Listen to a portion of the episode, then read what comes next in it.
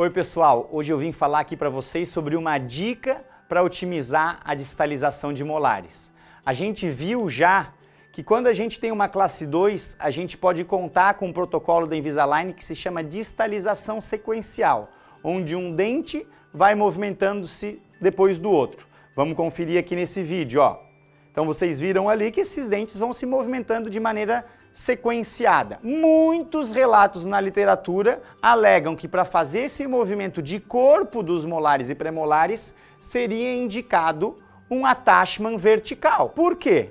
Porque a ideia seria que fossem aplicadas então nesses attachments verticais forças binários para movimentar esse dente de corpo. O grande problema é que, a meu ver, muitos desses dentes escapavam da placa porque existia pouca superfície para que o plástico empurrasse o dente para dentro da placa. Então, eu testei alguns casos o attachment vertical de um lado e o attachment horizontal do outro lado. E o que, que eu pude perceber? Que não.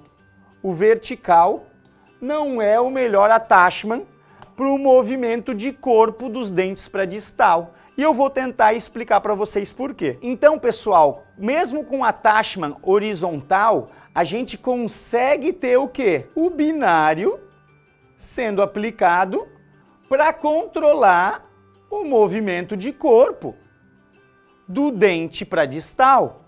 E além do binário estar tá sendo aplicado, eu tenho uma grande superfície de attachment para empurrar esse dente para dentro da placa.